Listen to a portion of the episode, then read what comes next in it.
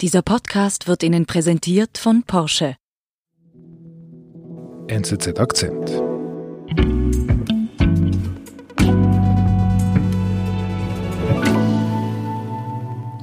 Ich muss zugeben, äh, wir haben viel diskutiert über die Einladung an Sie mhm. und äh, die große Frage war, sollen wir jetzt über Verschwörungstheorien sprechen oder nicht? Sollen wir über QAnon sprechen oder nicht? Was denken Sie? Wenn Totschweigen eine Strategie wäre, die funktioniert, dann hätten wir das Problem ja nicht. Ich glaube, nicht darüber reden ist genau das Falsche. Die Verschwörungstheorie QAnon wird immer mehr zu einem Massenphänomen. Kommunikationswissenschaftler Marko Kovic über das Glaubenssystem der Bewegung.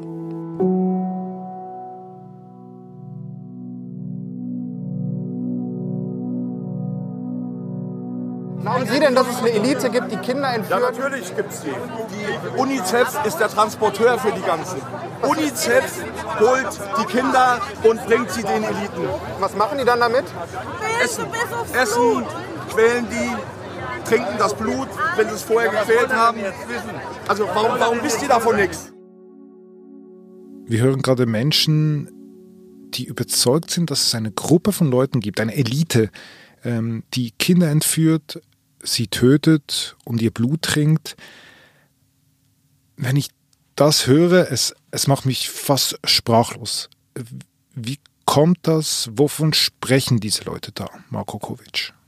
Man könnte meinen, es handle sich, handle sich um die alte Ritualmordlegende, die antisemitische Theorie, dass Jüdinnen und Juden Kinder töten, fressen, ihr Blut trinken. Das ist aber eine Neuauflage, die QAnon-Verschwörungstheorie. Okay, und was sagt die genau? Die besagt, dass Donald Trump sich in einem epischen Kampf gegen das Böse befindet.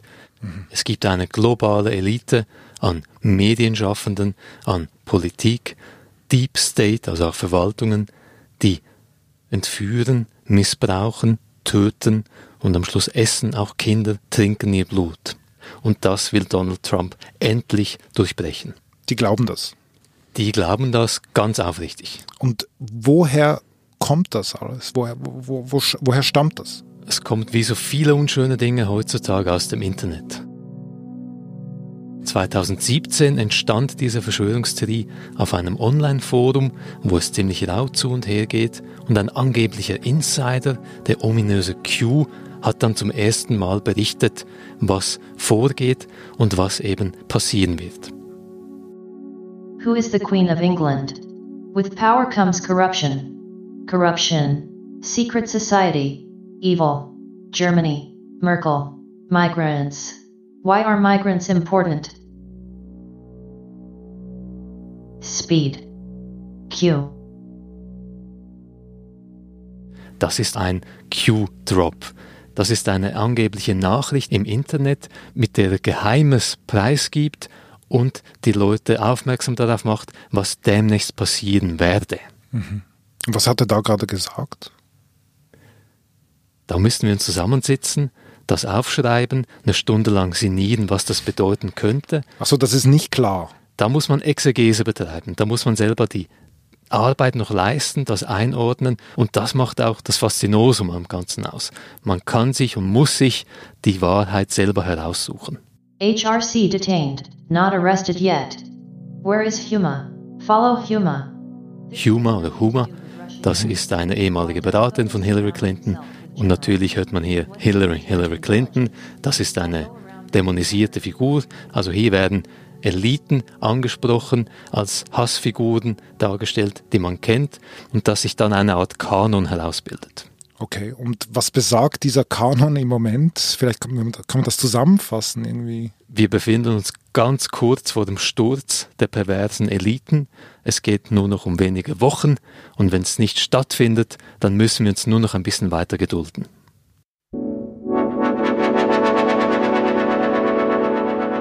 Wir sind gleich zurück. Lust auf ein unvergessliches Porsche-Rendezvous? Das ist Ihre Gelegenheit, sich noch diesen Sommer frisch zu verlieben. Attraktive Porsche-Modelle wollen sich mit Ihnen auf eine Probefahrt treffen. Verabreden Sie sich jetzt zu Ihrem Porsche-Rendezvous unter porsche.ch rendezvous.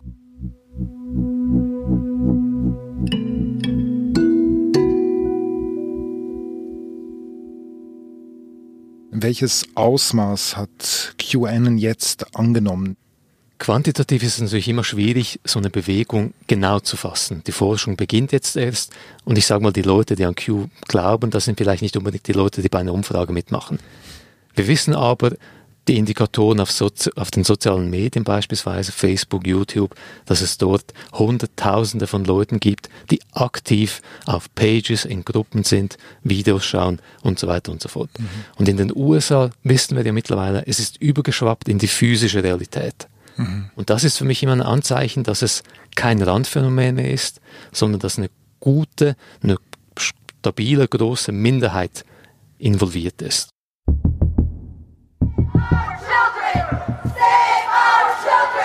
Es gab äh, öffentliche Demonstrationen.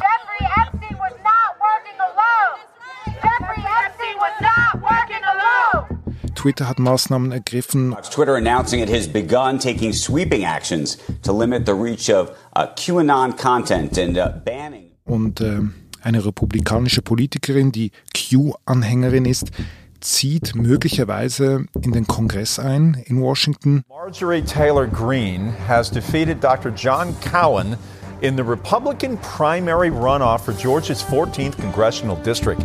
Marjorie Taylor Greene has gotten a lot of national attention in the last couple of weeks about her view on a number of conspiracy theories. She is going Kann man sagen, Q ist jetzt bereits Teil des politischen Alltags in den USA. An fast jeder Veranstaltung, die mit Donald Trump zu tun hat, im positiven Sinn, seien es seine eigenen Events, die er veranstaltet oder Proteste im Corona-Kontext gegen den Lockdown, sieht man immer, praktisch immer, ein Kontingent an Menschen, die, die sich als Q-Anhängerinnen und Anhänger zu verstehen geben. Was sagt er dazu? Well, I don't know much about the movement other than I understand they like me very much. Trump hat ja gemeint, er wisse nicht so recht, was das ist, aber sie würden ihn offenbar gut finden. Uh, das kann ich soweit nachvollziehen. Ich würde Trump jetzt auch nicht unterstellen, dass er wirklich versteht, was das ist. Solange das Fans von ihm sind, Fans sind ja nie schlecht. And we are actually. We're saving the world from a radical left philosophy als ich zum ersten Mal von QAnon gehört habe, da habe ich das als äh, amerikanische Spinnerei abgetan. Trump als weißer Ritter und, und Befreier. Aber jetzt ist die Verschwörung übergeschwappt. Das zum Beispiel ist der deutsche Sänger Xavier Naidoo. Puh. Also, wenn ich es richtig verstehe, werden in diesen Momenten in verschiedenen Ländern der Erde aus den Händen pädophiler Netzwerke befreit. Warum funktioniert QAnon auch in Deutschland, auch in der Schweiz? Ich glaube, ein zentraler Vektor ist hier die Coronavirus-Pandemie. Die Pandemie hat ja allgemein verschwörungstheoretisches Denken stark beflügelt. Das ist nachvollziehbar. Das ist eine einzigartige Situation. Wir sind alle verunsichert. Wir wollen alle Antworten. Und Q gibt eine Antwort, die wirklich, was soll ich sagen, richtig Pfeffer hat. Also da geht es nicht nur darum, dass irgendjemand sich irgendwie verschwört, da kann man ganz konkret mit dem Finger darauf zeigen, es sind diese perversen Eliten, man kann sie auch benennen, Deep State, diese, dieses Vokabular kommt ja auch immer stärker bei uns in, in verschwörungstheoretischen Kreisen vor. Und man kann auch sagen, es gibt aber immerhin noch die Guten, die dagegen kämpfen. Also hier wird nicht nur die Angst bedient, das Böse, sondern auch ein Hauch Hoffnung wird den Leuten gegeben, das Gute. Mhm. Und dieses Bedürfnis gibt es natürlich nicht nur in den USA, sondern auch in Europa oder sogar weltweit, nehme ich jetzt mal an. Das, das ist universal, das ist menschlich, denke ich. Mhm.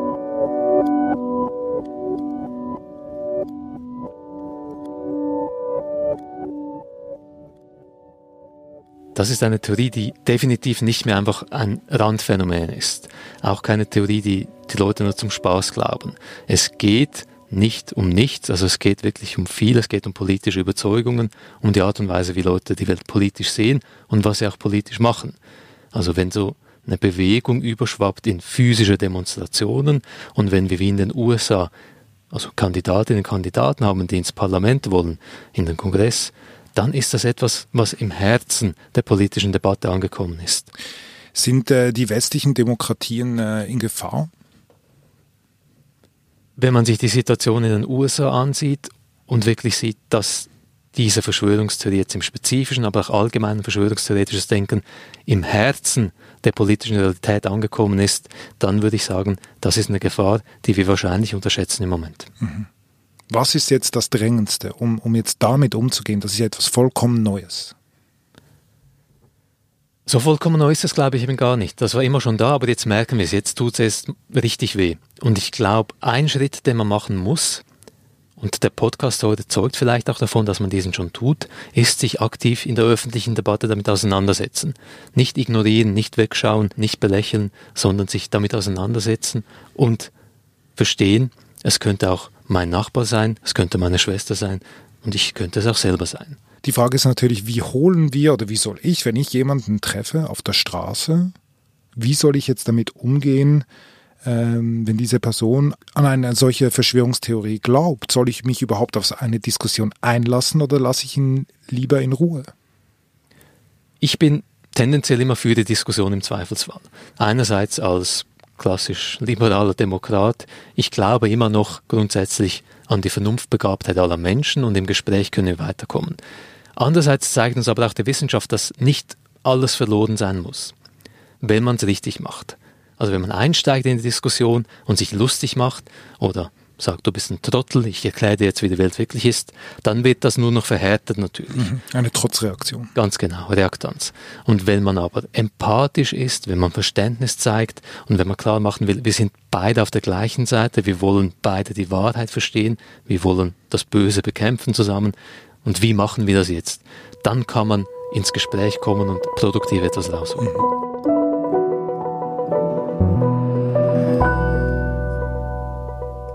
Kokovic, vielen Dank für Ihren Besuch bei uns im Studio. Vielen Dank.